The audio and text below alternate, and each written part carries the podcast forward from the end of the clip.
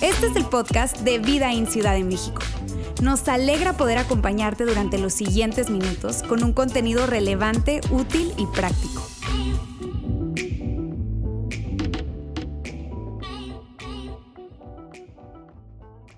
Y a todos pues les saludo. Es un privilegio para mí estar acá. Algunos ya les conozco, eh, pero otros no. Así es que yo quiero, de alguna manera quiero como conectarme con, ustedes y yo quiero saber cuántas de las personas que están acá nos conocemos de alguna forma, ¿verdad? o más bien cuántos no. Está bien, y están diciendo quién es ese señor que está hoy acá. Está bien, a ver, levanten las manitos para yo poder identificarles. ¿Quién no? Exacto, exacto. ¿Quién no? Así hablo yo, que confundo a la gente. ok, muy bien. Les digo, es un privilegio para mí estar acá. Yo formo parte del equipo de Vida In. Estoy situado en Monterrey.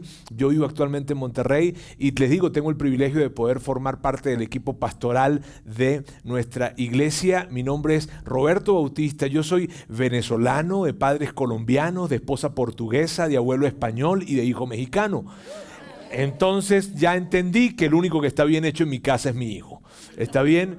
Porque lo que se hace en México está Así es. Entonces, pues míreme, para mí es un verdadero privilegio estar acá. Yo eh, normalmente estoy viniendo, siempre vengo, pero no vengo los domingos acá. Paso tiempo con el equipo del campus, paso tiempo con Yair. Definitivamente con Yair paso muchísimo tiempo, ¿verdad? Aunque creo que nos falta más tiempo de pasar.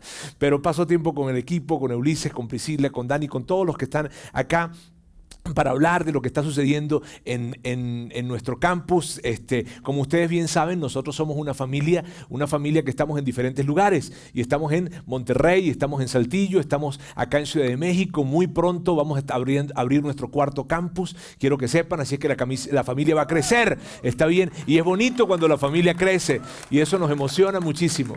Y a mí me encantaría, les digo, yo tengo muchas ganas de hablarle de cualquier cosa menos de la serie que vamos a ver hoy, pero tengo que hablar de esta serie. ¿Está bien? Ahora, fíjense bien. Eh, Saben, nosotros constantemente andamos haciéndonos preguntas de qué vamos a compartir el domingo acá, qué vamos a hablar. Es una pregunta que nosotros nos hacemos y nos las hacemos cada cierto tiempo. No crean que cada semana la hacemos. Está bien, nosotros nos programamos dos veces al año para programar el semestre y decimos, ¿qué vamos a hacer? Y las preguntas que nos hacemos son, híjole, ¿qué está necesitando la gente escuchar? o qué principio podemos tomar de Dios, ¿verdad? Y poder comunicarlo a toda la comunidad que nosotros tenemos en nuestros tres campus o, o qué está pasando hoy en día, qué está pasando en, en nuestras comunidades, en nuestra sociedad, en nuestro mundo, en donde Dios tiene algo que decir acerca de esto. Y son preguntas que nos hacemos y algunas veces las preguntas nos llevan a entender que acá en Ciudad de México es probablemente necesario abordar un tema diferente que el que vamos a abordar en Monterrey y que el que vamos a abordar en Saltillo, ¿sí? Pero hay otros momentos en los que no. Y ese momento en los que no es justamente en la serie que estamos iniciando el día de hoy, porque cuando estábamos en esa conversación de decir qué podríamos hablar, hablábamos acerca de este tema de salud mental. Y es una conversación que está muy presente. Todo el mundo está hablando acerca de salud mental. En cualquier lugar en donde tú vas, en noticias, en conversaciones, inclusive informales, en las universidades, en las empresas, todos están hablando de un tema de salud mental. La semana pasada yo hablaba con un grupo de personas en otro país que están eh, haciendo una iniciativa de formación y desarrollo en los principales bancos de ese lugar y hablaban acerca de que el tema que querían abordar en esto era salud mental. O sea, el tema de salud mental está muy presente y probablemente tú lo entiendes muy bien y lo entiendes muy bien porque está presente en tus conversaciones. O tienes a alguien cercano que de alguna manera eh, tú sabes que hay un tema con salud mental o tiene que ver contigo directamente, pero el tema de salud mental, honestamente, y ustedes están de acuerdo conmigo, no es un tema que no sea relevante. El tema de salud mental es un gran tema. Si ustedes tienen sus hijos en, las escuelas o en las preparatorias, en fin, ustedes agarran y de repente lanzan en, las escuelas algún tipo de convocatoria, mm, próximo taller, plática, tema de salud mental, y tú no vas a ninguno, pero a ese vas a ir. Tú quieres escuchar de ese tema, ¿cierto? Y sobre todo cuando ves las estadísticas. Mírame, en las estadísticas acá en México nos presentan que de cada cinco chavos, al menos uno está presentando un ataque en su salud mental, está impactada su salud mental. Honestamente les digo algo, yo creo que esa, estadística se queda corta. Yo creo que esa estadística se queda corta y tal vez tuve preguntas en función a qué crees que se queda corta, en función a la experiencia que tenemos como iglesia, en, función a las, a las casi 2.000 personas que nosotros atendemos en nuestros diferentes, eh, en nuestros diferentes campus y que sabemos qué, qué está pasando, eso lo vemos tan presente. Sabes, acá en México en los próximos dos años la depresión llegará a ser la enfermedad número uno de discapacidad y en el mundo llegará a ser la segunda. ¡Wow! Eso es algo que realmente tenemos que darle lectura a esto, ¿sabes? Hace, hace poco en el, en, el, Foro Económico Mundial en Davos se hizo una iniciativa en donde se habló acerca de este tema y levantaron todo un proyecto y las cosas interesantes que veían a través de ese proyecto y el descubrimiento que tuvieron fue este. El 93% de los países del mundo, mírame bien, el 93% de los países del mundo, sus sistemas de salud colapsaron Ahora, alguien pudiese decir, bueno, lo que pasa es que los sistemas de salud no estaban muy robustos como, como, como que así como para aguantar algo. Sí, pero antes no habían colapsado. y, y ahora en los últimos años colapsaron. O sea, hay un tema que está sucediendo, que tenemos que abrir los ojos.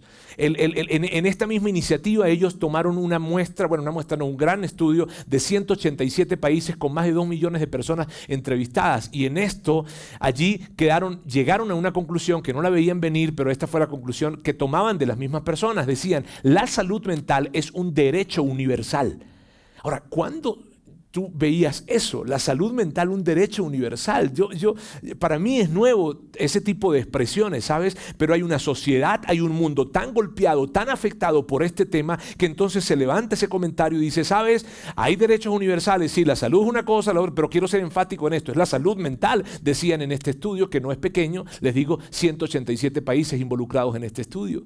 Por esa razón, los gobiernos que empiezan a crear sistemas, empiezan a crear servicios, empiezan, empiezan a crear eh, procesos de alguna manera para ayudar a las personas que están en esta situación. Sin embargo, aún con todos los sistemas que hacen los servicios, acceso a esos servicios, la salud mental pareciera más esquiva que nunca y no se logra alcanzar.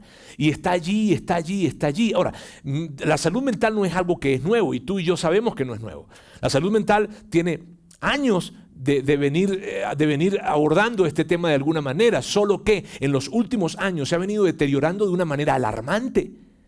Y alguien puede decir que la pandemia tuvo que ver, y definitivamente la pandemia tuvo que ver, y no tan solo la pandemia, sino más cosas que están sucediendo y que han alcanzado esto.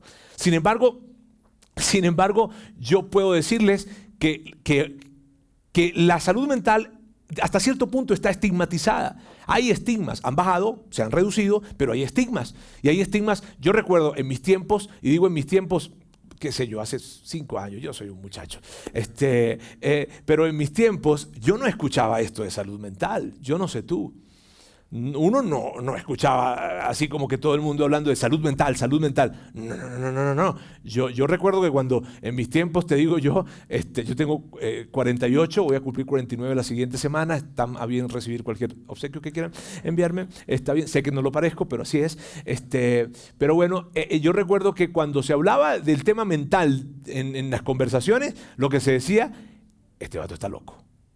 O sea, no se decía, el tema de salud mental. Se decía, si había algo mental, es que estaba loco.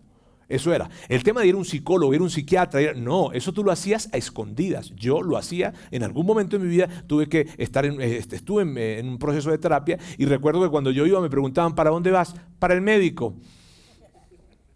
Ah, ¿Pero qué médico? ¿Qué tienes?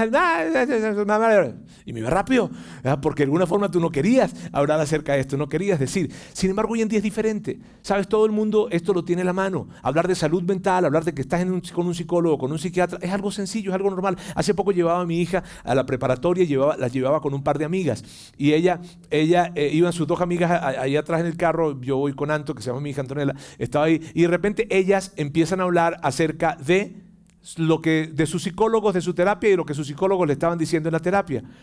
Y yo estaba pues incómodo porque le estaban, estaban hablando de lo que el psicólogo le decía en la terapia. ¿Está bien? Y no es que yo soy el mejor amigo de las ah, compañeritas de mi eh, hija. No, no, no. Lo que pasa es que tú sabes, en Monterrey como hay tantos sobrinos, uno, todo el mundo es tío de todo el mundo. Entonces, eh, a lo mejor por eso, por esa familiaridad me empezaron a hablar, qué sé yo. Pero yo, yo decía, oye, mira qué interesante. Este, eh, eh, hablan de esto como, pues es normal, ¿sabes que No, me fui a mi psicólogo en el terapia, el terapeuta me dijo esto, y la otra cuando estaba, no, y el mío también me dijo esto, y yo, esto es, esto algo normal. La salud mental se está viendo de una manera diferente, pero está muy presente y, está, y tenemos que definitivamente hablar acerca de esto. Bien, ahora, para estar todos en la misma página con respecto a esto y estar alineados con respecto a esto, yo quisiera que viéramos rápidamente el concepto de salud mental que la Organización Mundial de la Salud nos presenta. ¿Está bien? Para estar alineados con esto. Y vamos a leerlo. Dice, es un estado de bienestar en el que el individuo se da cuenta de sus propias capacidades, puede hacer frente a las tensiones normales de la vida, puede trabajar productiva y fructíferamente y además es capaz de hacer una contribución a su comunidad. Ese es el concepto, esa es la definición de la Organización Mundial de la Salud. Ahora, los psicólogos hablan acerca de los diferentes trastornos de la salud mental que se presentan. Y ellos hablan acerca de bipolaridad, hablan acerca de esquizofrenia, que son ese tipo de personas que tienen comportamientos muy, muy, muy, pero muy extraños. Hablan acerca de la falta de límites, y esto es interesante, la falta de límites es un tema de salud mental. Hablan acerca del narcisismo, de esas personas que tienen una profunda necesidad de ser admiradas y que de alguna forma andan buscando y generando espacios para poder ser admiradas, lo cual conlleva a una falta de empatía total hablan acerca de las personas obsesivas compulsivas, que es esas personas que tienen una gran tendencia al perfeccionismo, a la rigidez, que son obstinados, hablan acerca de eh, la, ¿Qué otras cosas comenten? De la ansiedad. Hablan de la ansiedad, de la ansiedad de diferentes formas. Y yo no sabía que la ansiedad tenía tantas caras, pero tiene, tiene muchas caras. La ansiedad social, la ansiedad por separación, la ansiedad generalizada. Hay diferentes tipos de ansiedad. Hablan acerca de la depresión, definitivamente. Hablan acerca de la dependencia, de la codependencia. En fin, hay muchísimas cosas que hablan. La verdad son muchas las cosas que hablan que afectan el tema de la salud mental. Y miren bien amigos, nosotros no pretendemos de ninguna manera ser eh, dar una respuesta profesional, ¿verdad? No pretendemos dar una respuesta profesional a cada una de estas situaciones. Sin embargo, necesitamos hablar de esto. Y necesitamos hablar de esto porque, porque muy probablemente tú dices, yo estoy pasando por algo como esto. Porque muy probablemente cerca de ti hay alguien que está pasando algo como esto. En tu familia, eh, en tu trabajo, eh, tú lo estás pasando y, sientes de alguna forma que tu mente está bombardeada y está más bombardeada que antes. Y, eso no, no, te deja pensar con lucidez y en algunos momentos del día te consigues haciendo este tipo de ejercicios.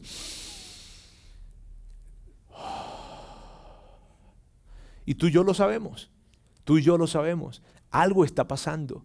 Algo está pasando. Mírenme, es, yo, no les puedo, o sea, el, trabajo que nosotros hacemos, que nosotros hacemos como pastores, nos expone a que mucha gente platique con nosotros y nos abra sus corazones.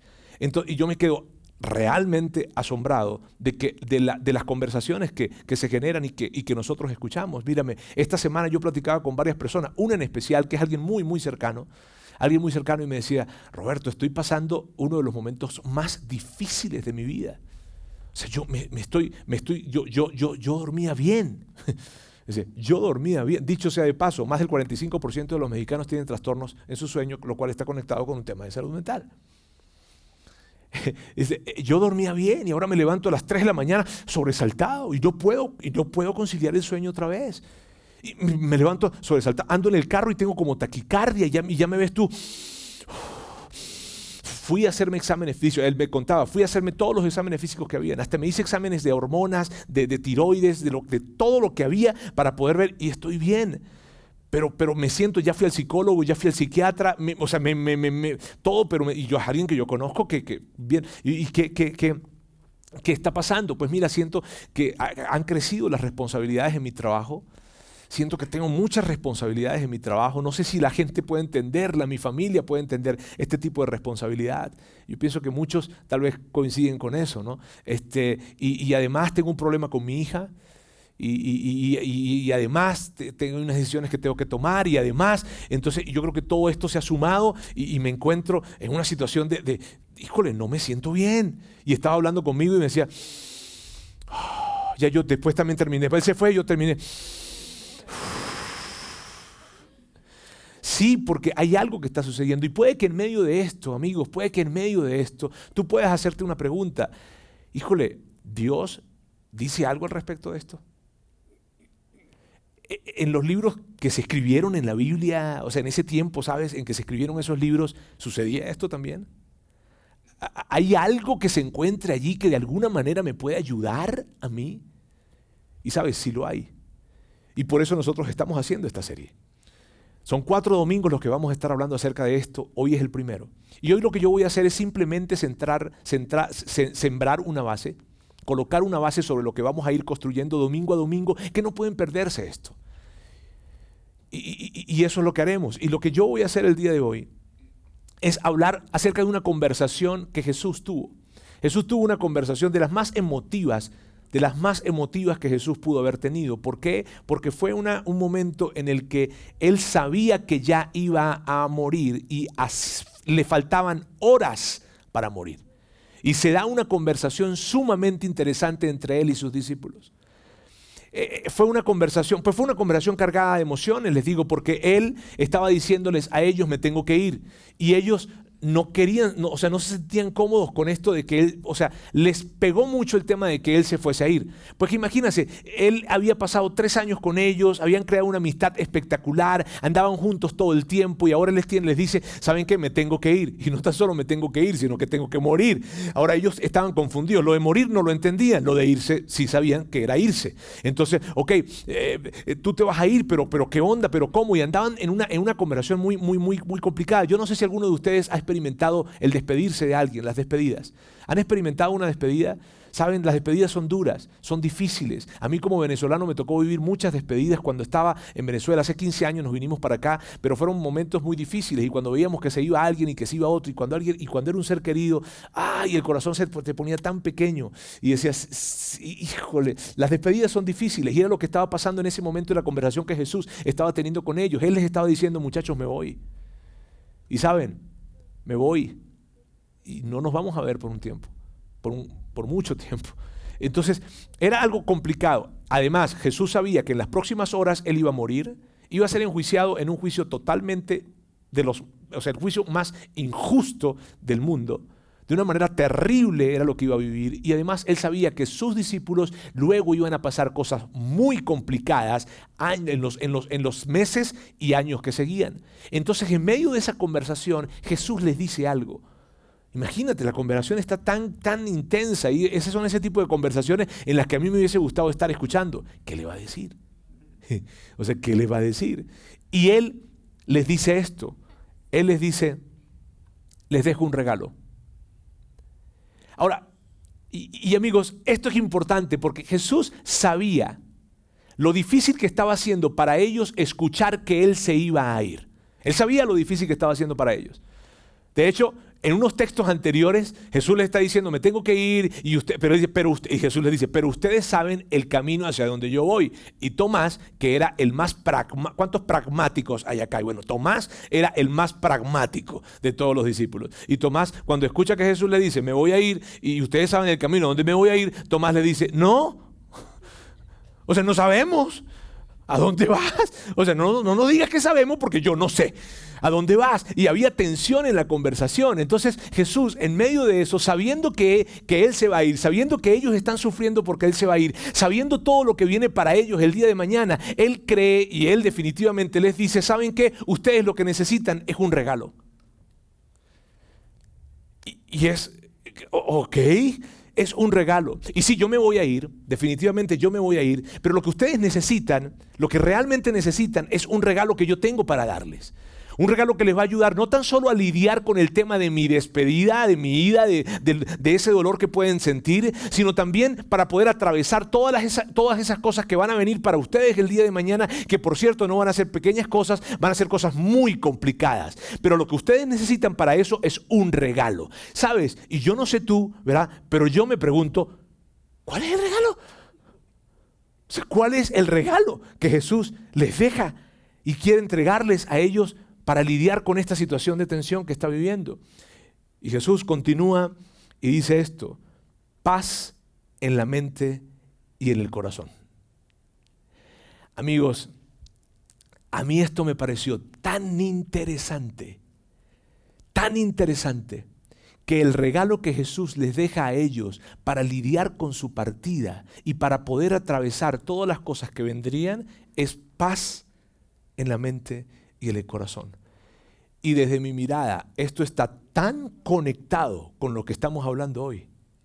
¿Sabes por qué? Miren, yo, yo, yo me pregunto, ¿a qué se parece la salud mental? o sea, ¿cómo se ve? ¿Cómo se ve una persona saludable mentalmente? Que ya vimos en la definición de la Organización Mundial de la Salud, pero ¿cómo se ve? Algo más simple, algo más práctico, algo más que, pueda ser más, más tangible, probablemente, no sé. ¿Cómo se ve? Y cuando yo me pregunto, ¿cómo se ve la salud mental? Yo pienso en esto. Paz en la mente y en el corazón. Eso es salud mental. Así es que sería fácil para nosotros y para mí especialmente inferir lo siguiente. El concepto de salud mental que Jesús nos entregó en el primer siglo es ese. Salud mental es paz en la mente y en el corazón. Ahora, una paz que al vivir esa paz entonces esa paz va a alcanzar mis relaciones, va a alcanzar mis emociones, va a alcanzar los desafíos que tengo enfrente, va a alcanzar mis tensiones financieras, va a alcanzar todo en la vida. Paz en la mente y en el corazón. Ahora, saben, amigos, los discípulos que estaban escuchando esto, para, para, los, para los, discípulos era, era algo muy importante esto. ¿Por qué? Porque ellos debían enfrentar cosas muy complicadas el tiempo que venía, ellos iban a vivir como su maestro, su Señor, o sea, alguien que amaban tanto, iba a morir de la manera más horrible. Luego ellos iban a estar expuestos a persecuciones, a torturas, inclusive a ver la pérdida de, los, de sus seres queridos y ver no tan solo la pérdida de sus seres queridos, sino su propia vida iba, iban a perder en los, en los meses y años que seguían. Ellos, ellos no lo entendían muy bien esto, estaban en confusión. Jesús trataba de decirles algo acerca de esto, pero lo que a mí me encanta es lo siguiente, amigos, que Jesús les dice, lo que ustedes necesitan no es que yo me quede, yo me tengo que ir. Lo que ustedes necesitan no es que yo esté con ustedes acá presente en cuerpo físico y que yo me quede. No. Lo que ustedes necesitan no es que las cosas difíciles que depara el futuro desaparezcan. Lo que ustedes necesitan no es que las situaciones que están viviendo en este momento se resuelvan. No. Lo que ustedes necesitan es paz en la mente y en sus corazones. Y eso me emociona tanto, o, no, no, no tanto me emociona, sino más bien me lleva a pensar en esto dime si tú y yo, y por favor, señores, seamos sinceros acá, ¿está bien? Pero dime, dígame si, tú y yo, cuando estamos hablando con Dios, si acaso tú hablas con Dios de alguna manera, ¿verdad? Tú le dices, resuélveme este asunto. le pedimos, ¿sabes qué? Que este problema se resuelva. Le pedimos que esta situación desaparezca. Le pedimos que aquello que parece que no se dé. Ese son el tipo de oraciones que tenemos y conversaciones que tenemos con Dios. Sin embargo, Dios de la otra parte probablemente nos diría, ¿sabes qué? Tú no necesitas que la situación desaparezca. Tú no necesitas que el problema se resuelva. Tú no necesitas que las cosas vayan bien el día de mañana. ¿Sabes por qué? Porque las cosas van a ir peor cada vez más. Perdón que sea yo el que le traiga esas noticias. Pero lo que sí dice Jesús es esto. Lo que tú necesitas es paz en la mente y en el corazón. Porque si tú tienes paz, no hay nada que te depare el futuro que tú no seas capaz de vivirlo dignamente, con una sonrisa en tus labios y ayudando a otros en el proceso. Paz en la mente y en el corazón. Volvamos al texto. Volvamos al texto que decía, les dejo un regalo, paz en la mente y en el corazón. Ahora, luego que Jesús dice esto, amigos, Él hace una aclaratoria. Y una aclaratoria que está increíble. Una aclaratoria que yo digo, órale, me, impacta la, la aclaratoria que le entrega. Y es la siguiente. Él dice, y la paz que yo les doy es un regalo que el mundo no puede darles. Esto me encanta. Sí, sí, sí, sí, sí. Porque, porque miren, miren bien, Jesús está y, y ahora me encanta, pero también yo, yo, o sea, hay, un conjunto de cosas que están en mi mente. Este, le dije que yo confundo cuando hablo, ¿está bien? Este, pero hay un, confundo hay un conjunto de cosas que hay en mi mente. ¿Por qué? Porque yo digo, imagínate esto, ¿no lo sienten un poco pretencioso? O sea, a ver, yo les digo, les voy a dar algo y lo que yo les voy a dar, nadie más se los puede dar. Ese fue Jesús. Jesús estaba diciendo, miren bien, les voy a entregar algo, muchachos. y les decía a sus discípulos, les voy a entregar algo, pero lo que yo les voy a dar, mira, ni se ocupen en buscarlo en otro lugar porque no lo pueden encontrar. El único lugar donde lo encontrarán es conmigo. Lo que yo tengo para darles, nadie más ni nada más se los podrá dar. Ahora, yo sí pienso que es algo pretencioso. Perdónenme, pero tengo que ser honesto con ustedes. Pero al mismo tiempo que lo pienso, que pienso que es algo pretencioso, pienso en lo siguiente. Si alguien y tú, tú has escuchado a nosotros, a Yair, nos has escuchado decir esto. Si alguien predice que va a morir y que a los tres días va a resucitar, tú no le crees. Pero cuando lo hizo, tú te quedas con la boca abierta. Y entonces tú dices, todo lo que él diga, yo lo voy a creer. Los discípulos no tenían la ventaja en ese momento que tenemos nosotros, porque en ese momento Jesús todavía no había muerto ni resucitado. Nosotros estamos del otro lado de la historia y nosotros sabemos que Él murió y que resucitó. Por lo tanto, entonces yo digo esto, si Jesús dice que la paz que Él tiene para darme, nada ni nadie más me la puede dar, yo le creo. Jesús que estaba diciendo, amigos, muchachos, hay muchas maneras. Hay diferentes maneras. Este mundo les va a hablar y les va a presentar diferentes maneras para que ustedes puedan obtener paz. Técnicas, terapias, no sé. Cualquier cosa les va a presentar. ¿Ok? Pero saben, la paz que yo tengo para darles no es posible que la consigan en ningún otro lugar. Y luego Jesús dice algo. Luego Jesús presenta como, como una especie de beneficio, ¿verdad? De esa paz que él iba a entregar. Y este es lo que continúa diciendo. Dice, así que no se angustien ni tengan miedo.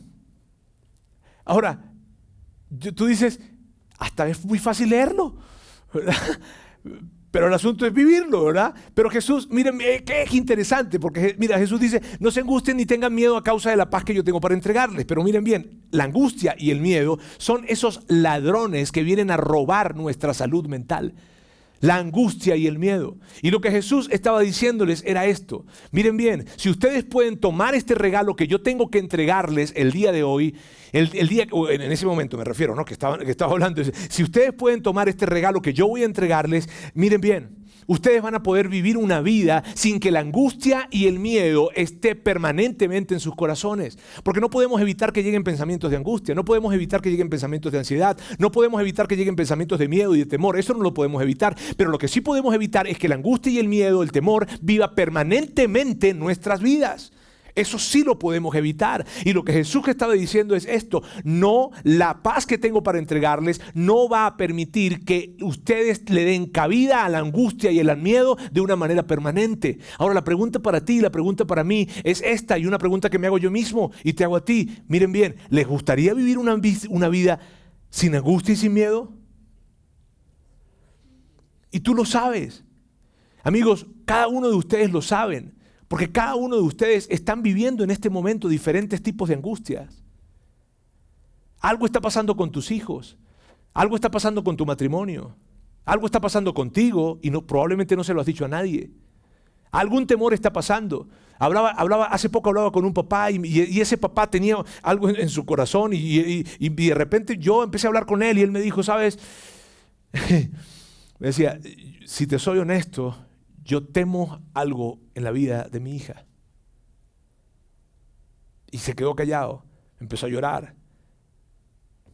No, me, no, me, no, me, no me terminó de decir que temía, porque era algo tan interno en su corazón, que nada más alcanzó a decirme eso. Y tú y yo sabemos que es eso. Tú y yo lo sabemos. Tú piensas que en el futuro, o probablemente en el presente, no sé, y está allí presente, y está allí. Entonces, el punto es este.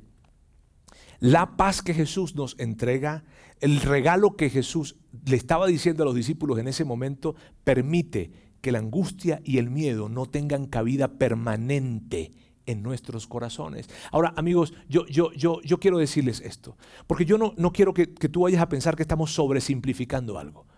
Yo no quiero que, ustedes vayan a pensar eso y que yo vaya a, decirles acá, mira, la salud mental, este, el que tenga ansiedad, el que tenga depresión, no se preocupe, lo único que tiene que hacer es recibir el regalo que Jesús le da y vámonos y ya está listo.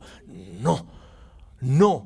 Bien, y no te preocupes por la terapia, por los psicólogos, por los psiquiatras, nada de eso, porque tú, no, no, no, no, no, eso no es lo que nosotros queremos hacer, no es lo que yo quiero hacer. Pero lo que sí quiero decirte esto, y te lo quiero decir, y, me, voy a subir aquí para decírtelo, es lo siguiente. Miren bien, por favor, coloquemos el orden correcto en la vida y entendamos lo siguiente. Yo acudo a terapias, acudo a psicólogos, acudo a psiquiatras y está bien. Y yo soy un promotor. Los que me conocen a mí, soy un promotor de esto. Pero por favor, no te confundas. La prioridad de la paz que tú vas a experimentar, la construyes sobre la paz que Dios te va a dar. Y las demás cosas se colocan sobre eso. Pero cuando yo hago de, mi, de la respuesta a mi salud mental mi terapia, mi psicólogo, mi psiquiatra, les puedo asegurar esto con mi vida, no va a alcanzar. Porque la paz que Dios da nada ni nadie más la puede dar. Entonces no digo que no hagas esto, no. No digo que no recurras a esto, no, sí recurre, pero por favor colócalo en la prioridad correcta y que tú puedas reconocer que la paz de Jesús, su paz, la paz que Él me entrega a mí, es la que se convierte en la base para poder construir todo lo demás que tengo que construir, terapia, psicólogos, psiquiatras, lo que sea. Pero se basa acá cuando tú entiendes, esta es mi base y Él es quien me sana. Mira, hace algún tiempo eh, yo empecé a tener situaciones en las que yo necesitaba entender, necesitaba entender qué estaba pasando conmigo. Habían cosas que yo no lograba entender y que yo tenía ciertos comportamientos y ciertas actitudes que no lograba entender y necesitaba tomar decisiones. Y yo, híjole, ¿cómo las tomo? ¿Cómo hago esto? Y probablemente a ti te ha pasado eso. Eh, fue, fue un tiempo muy complicado para mí. Estoy hablándote de hace, hace muchos años que pasó esto estaba soltero, cuando me casé se complicó más el asunto. No, este, no, no, no. Eh, eh, y, y, estaba en ese momento en el que yo dije, híjole, ¿qué hago? ¿Qué hago? ¿Qué hago? Entonces acudí a un psicólogo. Y acudí a ese psicólogo, empecé a buscar, a, platicar con él y, empecé a tratar de construir claridad en mis pensamientos para saber cómo iba a poder yo a enfrentar esas cosas que tenía y de qué manera podía tomar las mejores decisiones. Las decisiones que tenía enfrente, de qué manera podía tomarlas. Entonces acudí con él. Y fue un proceso muy padre, duró meses, duró más o menos como unos ocho meses. Y en ese proceso hubo un momento en el que yo, hubo un momento en el que yo no, no pude ir a la, a la, terapia, ¿verdad? Una semana. Este, y yo andaba ansioso. y yo no, no pude ir. Y yo estaba con la onda de que, híjole, yo necesito hablar, yo necesito hablar con él, yo necesito hablar con él, yo necesito hablar con él, necesito tomar una decisión y necesito hablar con él. Y entonces agarré el teléfono y empecé a llamarle. Y no me contestaba el desgraciado. O sea, y no me contestaba, y no me contestaba, y yo lo llamaba, y no me contestaba, y era una cosa, y ta, ta, ta. Y empiezo a, crear, a, generar yo, a ver, tengo que tomar esta decisión, cómo, debo hacerlo, porque no me contesta, y llamo, y no sé cuánto, y empecé a cuestionar el profesionalismo de él, obviamente, ¿verdad? Y empecé a, a pensar un conjunto de cosas. El punto fue que agarré, dije, no, ya va ya va. Entonces me fui a platicar con Dios y fui a orar. Y sabes, en ese momento sucedió algo muy padre, muy padre sucedió. Y fue, yo no sé si a ti te ha pasado esto, pero cuando yo fui a hablar con Dios, algo, algo llegó a mi corazón, una impresión llegó a mi corazón. Hoy yo puedo decirles a ustedes esto, Dios me habló. Y no que me habló de que me dijo algo, hijo mío, no, sino que en mi corazón se clavó una impresión y fue esta. Cuando yo llegué y me arrodillé, porque en ese momento yo me, puse de rodillas, necesitaba desesperadamente hablar con Dios, llegué, me arrodillé y esto, esta fue la impresión que llegó a mi corazón. ¿Quién te sana? Soy yo. Y para mí fue espectacular esto. ¿Por qué? Porque de alguna forma yo había pensado que quien traía la sanidad mental para mí era la terapia, era el psicólogo el psiquiatra. Y no, Dios es quien sana el corazón del alma herida. Y, y yo construyo lo demás. No te estoy diciendo que no construyas lo demás. Mira bien, no te estoy diciendo que no vayas con un psicólogo ni que vayas. No, por favor, ve. Tu esposa lo necesita. Tus hijos lo necesitan. ¿Está bien? Tu esposo lo necesita. ¿Cuántos dicen amén? No. Eh, ok, ahora, miren bien. Pero la base, el orden correcto, el orden correcto, amigos, es este. es entender esto. Hay una persona a quien yo quiero muchísimo, muchísimo, muchísimo. Y yo la veía a ella luchar y luchar y luchar muchísimo con una situación de ansiedad social. Y yo la veía todas las semanas en su terapia, yendo a un psicólogo, yendo al otro, y me, acerqué y yo le dije, yo quiero, por favor, yo, yo, yo oro por ti todos los días, pero yo quiero, yo quiero decirte algo. No recuerda, la sanidad y la salud en tu corazón la trae Dios. Pero ¿qué me quieres decir si yo, yo, yo, yo, yo estoy yendo al psicólogo y vas a seguir yendo? Vas a seguir yendo. Pero, pero por favor, que tu, tu principal refugio, el principal acudir sea a Dios. Y luego lo demás se va construyendo. Volvamos a este momento en que estamos hablando. Jesús habla con los discípulos. Habló con ellos, les dijo que el regalo que les traía era paz en la mente y en sus corazones y que no se angustiaran ni que no tuviesen miedo. Pero luego pasó el tiempo, Jesús se fue. Y pasó el tiempo y es interesante porque uno puede ver a través de la historia qué pasó con ese regalo. ¿Qué pasó con eso? ¿Realmente funcionó? ¿Realmente le funcionó a los discípulos en ese tiempo? ¿Realmente fue algo que pudo funcionar? Qué padre es que nosotros tengamos eh, la Biblia para poder platicar acerca de esto. Y miren bien, allí hay algo que, es muy, muy, muy poderoso y es lo siguiente. En un, hubo un momento en el que Pablo, Pablo el apóstol Pablo, Bien, llega a la escena, a la historia de la iglesia o del cristianismo en el primer siglo. Y entonces él escribe una carta. Y en la carta que él escribe, la escribe en un lugar en donde era, era eh, Filipos, los que vivían ahí eran conocidos como los filipenses, ¿verdad? Y en esa carta que escribió Pablo, dice algo bruto, que fue años, fue años después de que Jesús había dicho el tema de la paz que, les entrego en la mente y en el corazón. Y esto es lo que Pablo dijo. Les dejo un, eh, perdón, les, dijo, les digo esto. Y la paz de Dios, esa paz que nadie puede comprender, cuidará sus corazones y sus pensamientos en Cristo. O sea, Pablo tuvo tiempo y miren amigos, ninguno de nosotros hemos vivido las presiones que pudieron haber vivido ellos en ese tiempo. Y Pablo dice, la paz de Dios. Cuando Pablo está diciendo la paz de Dios, él está hablando de esa paz que Jesús entregó, ese regalo. Y Pablo dice, la paz de Dios. Esa paz que nadie puede comprender. Y yo me imagino a Pablo en esto porque Pablo dice, ¿sabes qué? Esa paz no la puede comprender nadie. No la puede comprender. Y por más de que pasan los años, sabes que es muy difícil comprenderla. ¿Por qué es muy difícil de comprenderla? Porque los discípulos que recibieron ese mensaje de parte de Jesús directamente, luego ellos fueron torturados, ellos fueron perseguidos, ellos fueron apresados, ellos fueron asesinados. Y en medio de todas las crisis más grandes que ellos vivieron, la gente decía, tienen una paz que no podemos creer. Y el mismo Pablo, cuando está escribiendo esta carta, la está escribiendo desde la prisión. Ahora, es absurdo que alguien que está preso con una sentencia de muerte te diga, tengo paz, ten paz. No se puede comprender. Pablo lo comprobó y, es increíble, porque ese texto, me encanta ese texto, porque si ves cómo se conecta con lo que estamos hablando, la paz de Dios, eso que nadie puede comprender, guardará qué? ¿Y qué más? Eso es salud mental. La Biblia sí habla acerca de esto. Pablo habla acerca de esto. Jesús habla acerca de esto. En el original griego, la palabra cuidar, cuando dice cuidará sus corazones, el original griego que utiliza Pablo significa o representa guardia militar. Es una guardia, el cuidar representa una guardia militar. Por lo tanto, lo que Pablo estaba diciéndonos es esto. La paz de Dios es como un guardia pretoriano que se coloca enfrente de nuestra mente y dice, no le daré cabida a pensamientos que vengan en detrimento de esta alma. No le daré cabida, no le daré cabida. Esa es la paz. Y probablemente tú digas, pero ¿cómo obtengo esa paz? Está bien, Roberto, ya me hablaste de esa paz, pero ¿cómo la obtengo? La paz que Jesús nos da, amigos, la obtenemos al detenernos a reflexionar en lo que Él hizo por nosotros. La paz que Jesús nos da es el resultado de que tú y yo nos detengamos a pensar. Y miren, vivimos en un mundo, decía Yair hace un momento, con mucho ruido en el que yo soy víctima de ese ruido y en el que tú también.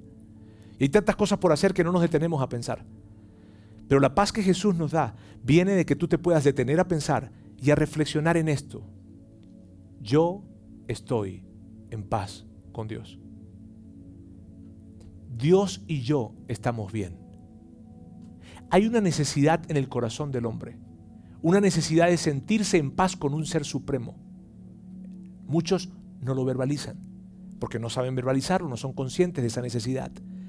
Pero hasta que no llegan a estar en paz con Dios, entonces es donde no hay una plenitud realmente experimentada. Y, amigos, detenerte. Mira, mira qué padre es esto. Mira qué chido es esto.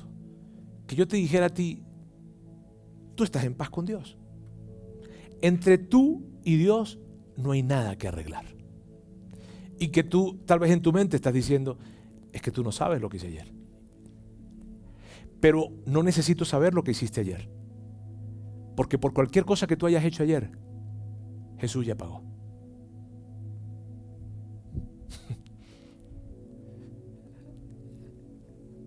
Eso es increíble. ¿Sabes qué daña nuestra alma? La culpa. Y yo no sé cuántos de ustedes pueden experimentar culpa hoy. Por algo que hicieron, por algo que dejaron de hacer, cuando ven que sus hijos están pasando por ciertas cosas y dicen, ¿será que no fui un buen padre? No sé. Pero yo quiero decirles algo hoy. Ustedes y Dios están bien. No por algo que ustedes hayan hecho, sino por algo que Jesús ya hizo. Y cuando yo me detengo a pensar, híjole, Dios y yo estamos bien.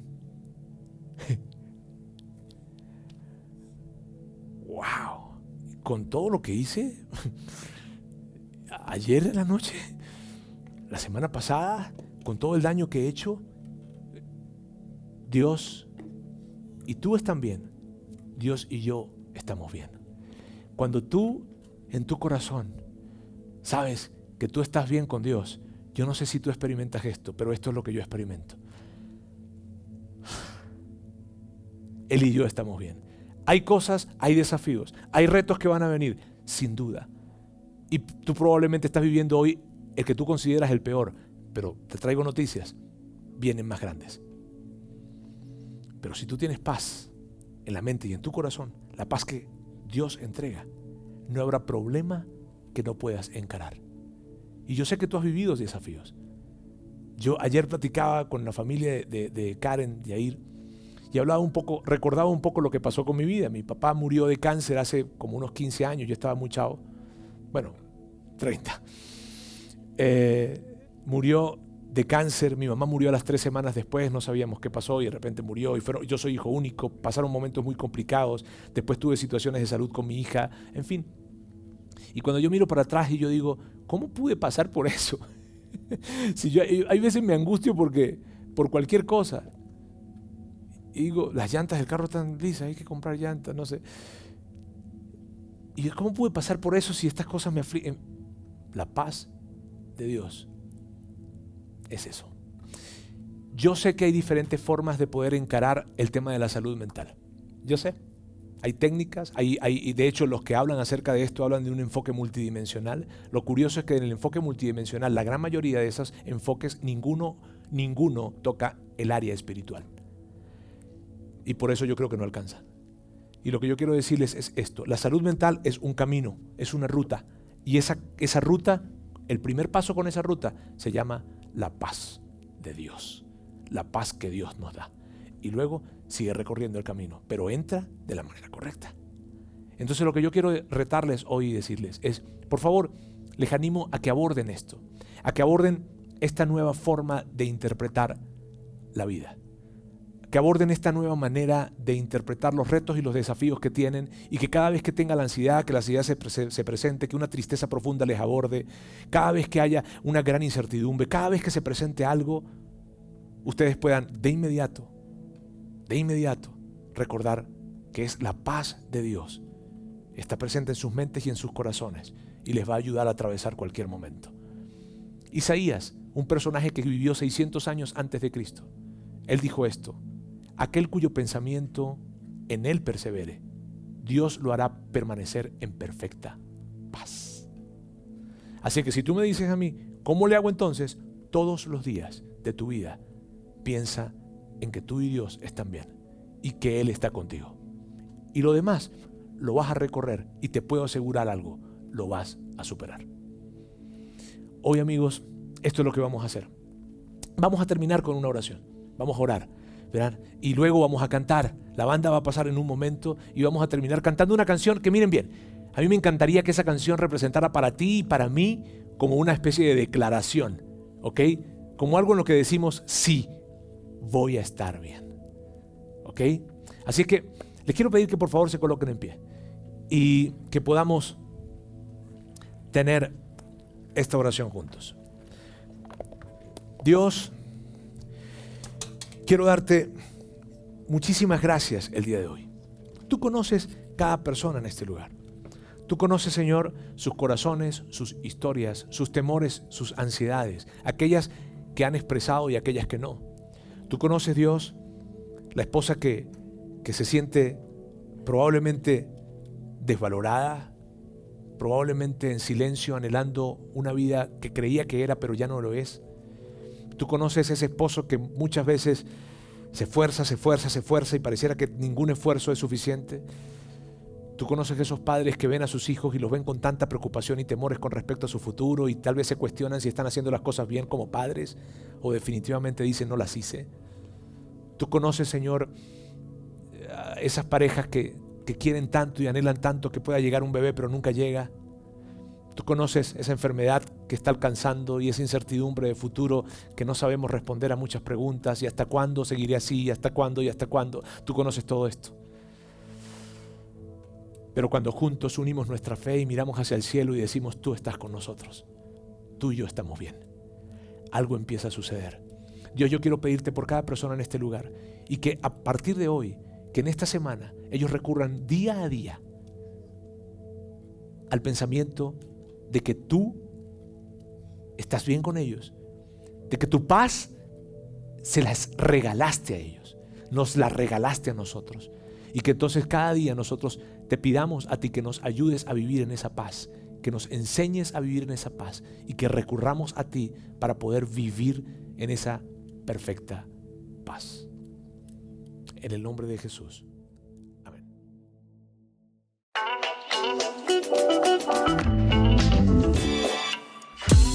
Sigue conectado a los contenidos de Vida en Ciudad de México a través de nuestro sitio web y de las redes sociales. Muy pronto estaremos de vuelta con un nuevo episodio.